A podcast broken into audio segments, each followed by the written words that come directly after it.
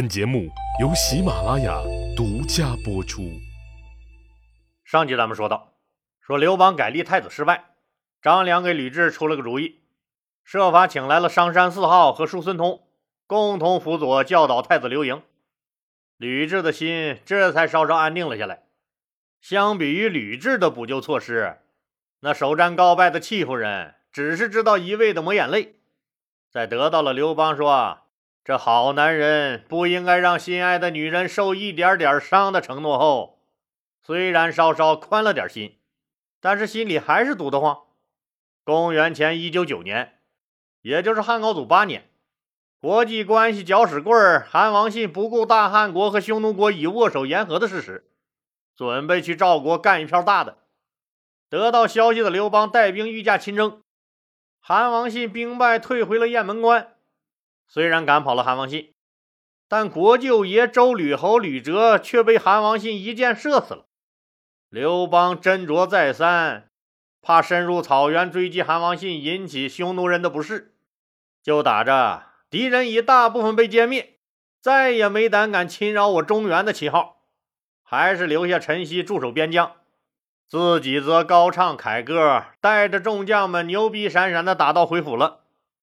大军回朝路过赵国地界的时候，赵王张敖准备迎接刘邦入城。丞相灌高和大臣赵武他们劝道：“皇上傲慢，张嘴就骂人，根本不顾您的感受。上次您就受了他的窝囊气了，这次他没打胜仗，更是不知道会咋欺负您呢。您就别出面了，我们替您迎接他吧。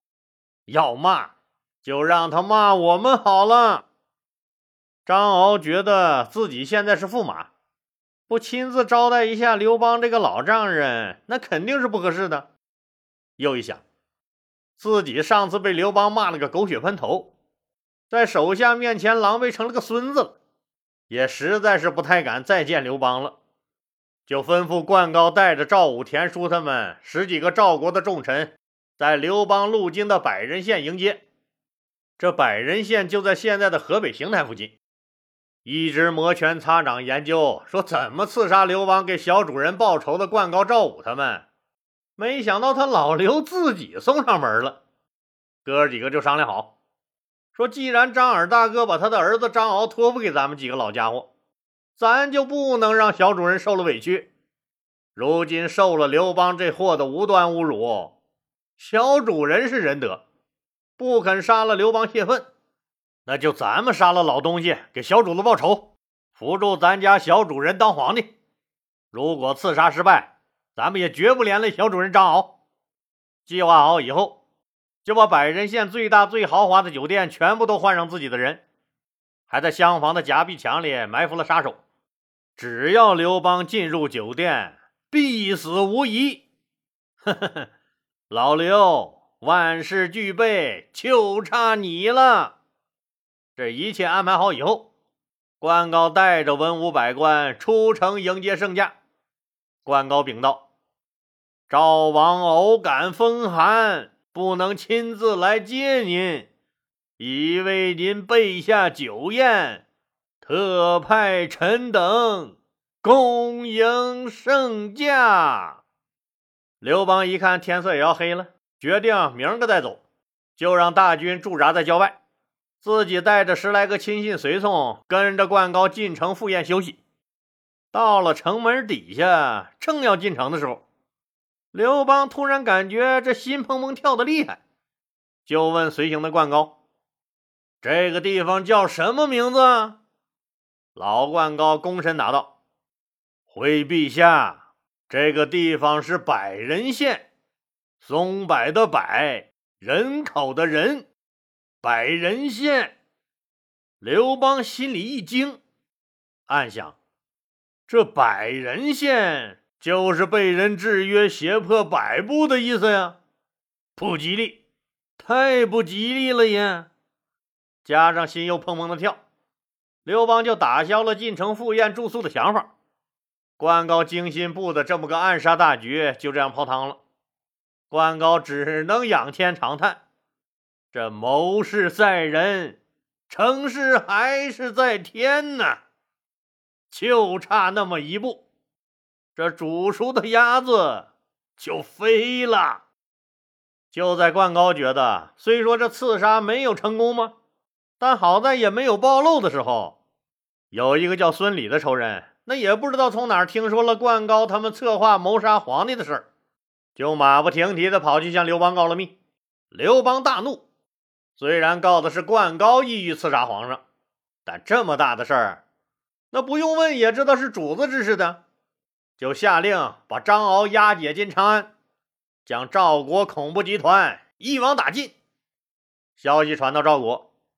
参与密谋的大臣们都是明白人，知道等待他们的酷刑会让他们后悔来过这个世界，索性就来个痛快的，一个个举起剑来就要自杀了断。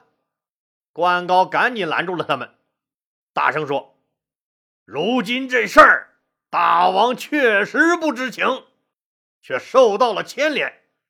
如果咱们个个都自杀了，谁来给大王洗清冤屈？”傻呀你们！嗯，于是乎就出现了这样的一幕：朝廷御史把张敖和冠高押往长安的时候，一些大臣们自愿剃了头发，戴上枷锁，甘愿扮成奴隶的样子，追随他们一起入京受审。负责审理刺杀皇上这么大的案件，那自然是最高人民法院院长，当时叫廷尉。哎，对了。哎，我们经常在电影、电视上看到的什么大理寺呀、大理寺卿这些掌管刑狱的官名，都是由这个廷尉几经反复更改来的。实际上都是一个职务，就是叫法变了。这院长也知道，没有确实的证据，张敖是万万动不得的。人家是刘老大的女婿，虽然刘老大一直暗示这一切都应该由张敖负责。但人家丈母娘吕雉让他照顾照顾张敖，那廷尉只能是把张敖暂时软禁了起来。重点审理的对象那就是丞相冠高。这冠高还是个硬骨头，始终不肯招认这刺杀计划是赵王张敖主使的，只说都是自己干的，和人家赵王没有一点关系。廷尉一看，这老家伙对晓之以理、动之以情、坦白从宽、抗拒从严这一套，这完全漠视呀！既然你不想好好和我们做革命同志，那你也就享受不到春天般的温暖了。我们对待敌人，就是要大冬天扒他的秋裤，对你也只能是严刑拷打、刑讯逼供了。可是冠高还是一口咬定，这事儿就是我们几个大臣干的。和人家赵王没有任何关系，哟，嘴硬啊！这么打都不交代实情，皇帝那还等着要结果呢。被逼疯了的廷尉对死不悔改的冠高再次痛下杀手，专门派来了一个所谓的刑讯专家。冠高眼角一瞟就看出来了，专门派来审自己这哥们儿，一看就是残忍好杀，性格成渣。这也就算了。还他妈胖，往凳子上一坐，还得用手扶着肚子，咧着的大嘴里散发出浓浓的文盲气质。这货见着冠高，撇了撇嘴，用手指着冠高的鼻子骂道：“你们这些家伙最他妈擅长用萌萌哒书呆子外表装人畜无害了。说，是不是张敖指使的？”冠高自然还是那句话。这事儿就是我们几个大臣干的，和人家赵王毛关系没有。大胖子咧嘴笑了，开始全方位、无死角的对老冠高进行了革命的再教育，鞭打、针刺、烧红的铁条给他浑身做按摩，把个老冠高折磨的那不是昏死了过去，就是在往昏死的路上狂奔。最后被折磨的身上居然没有一块好肉，没有一处可以再受刑的地方了，真是世界崩塌了，三观毁完了。幸好一摸，节操还在。冠高真想一死了之，可是自己装的逼，那含泪也要装完。自己死了，谁给赵王洗刷冤情？这廷尉每天和形形色色、穷凶极恶的人打交道，也算是见多识广了。这老灌高，钉子户已经不能形容他的风骚了，简直就是膨胀螺丝。这世间咋有这样的老愤青吗？来，只要干不死，就给我往死里干！结果，不论怎么折腾，还是那句话，大家都泄了气了，只能把灌高的硬汉姿态和供词报告给了刘邦。当然了，这期间吕雉多次为女婿张敖求情，说张敖是个好娃嘛，一直敦厚。再说自家的女婿咋会做出刺杀老丈人这种事儿？刘邦一听就恼了，哎，感情他妈不是想弄死你是吧？净说些便宜话，就告诫吕雉说：“你这个傻娘们儿啊，你你想想，女婿要是张敖做了皇帝，什么样的女人没有？他还会在乎你的什么狗屁女儿吗？嗯。”吕雉也就不敢再说什么了。听了廷尉的汇报，这刘邦一下子就想起了当年的夏侯婴。这个灌高和当年的夏侯婴多像啊！打死都不肯出卖朋友。当年夏侯婴可是为了保护我刘邦啊！看样这灌高也是一条好汉呐。就告诉廷尉，那既然打都不招认，那就别费事了，换换思路。谁了解这个灌高，和他关系好，那就私下里去和他套套话。底下钟大夫谢公说：“我俩是一个村长大的，我倒是挺了解这个人。不行，我去试试吧。”两个老朋友在狱中相见了。灌高已经被折磨的没有人形了，更是爬也爬不起来了。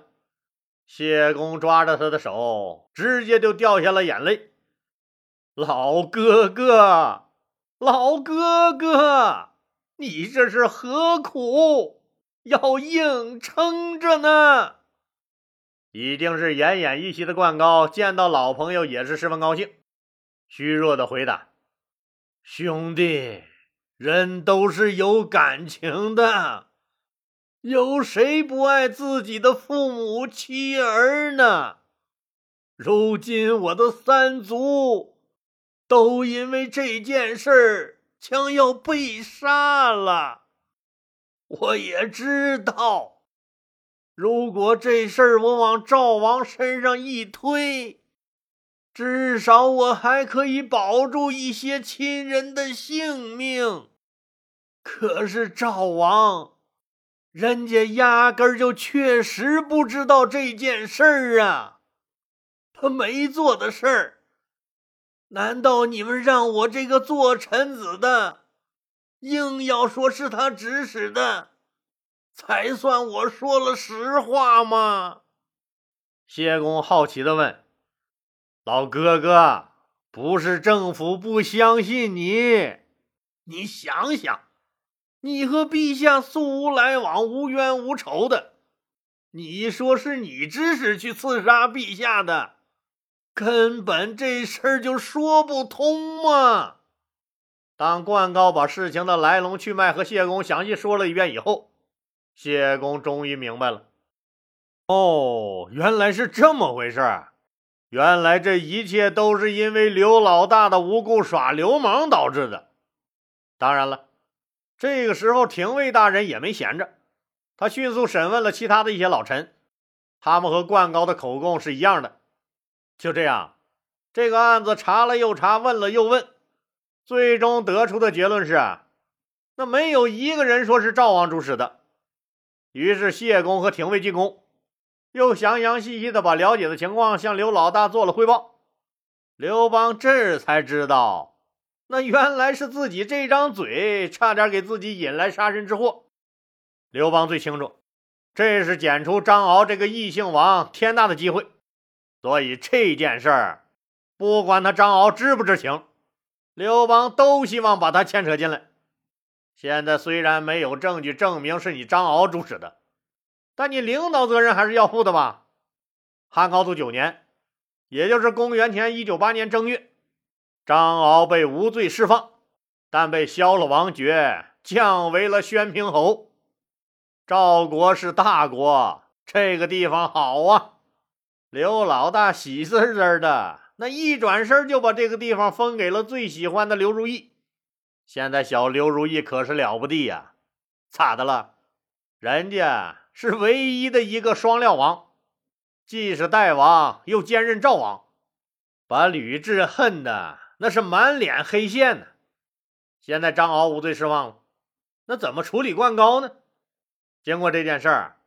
刘邦不仅对灌高这个既忠诚又敢做敢当、还言出必行的老硬汉产生了敬意，决定赦免他的罪过，重新启用他做官。当谢公去牢里把张敖被释放的好消息告诉灌高的时候，听说张敖被无罪释放，灌高是异常的兴奋，一连声的问：“这是真的吗？这是真的吗？”当得到谢公肯定的答复后，这个铁汉流下了眼泪。苍天呐，大地呀，终于为我王洗刷了冤屈。当谢公又告诉灌高说：“皇帝感念你的忠义，你不但被无罪释放，皇上还要给你任命新的职务。”灌高凄惨的一笑。反应大出谢公的意外。灌高说：“你知道当初我为什么没有一死了之吗？就是为了证明赵王确实没有参与谋杀皇上。如果我死了，还有谁会来说清这件事儿呢？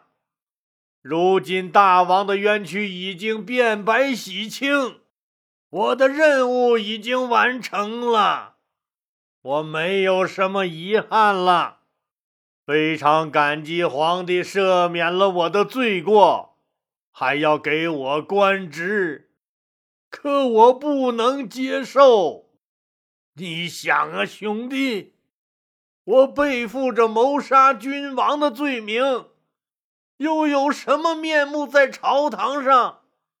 与皇帝和大臣们相见呢，请你替我回复皇上，就说我感谢他的不杀之恩和知遇之恩，但我实在、实在不能出仕为官。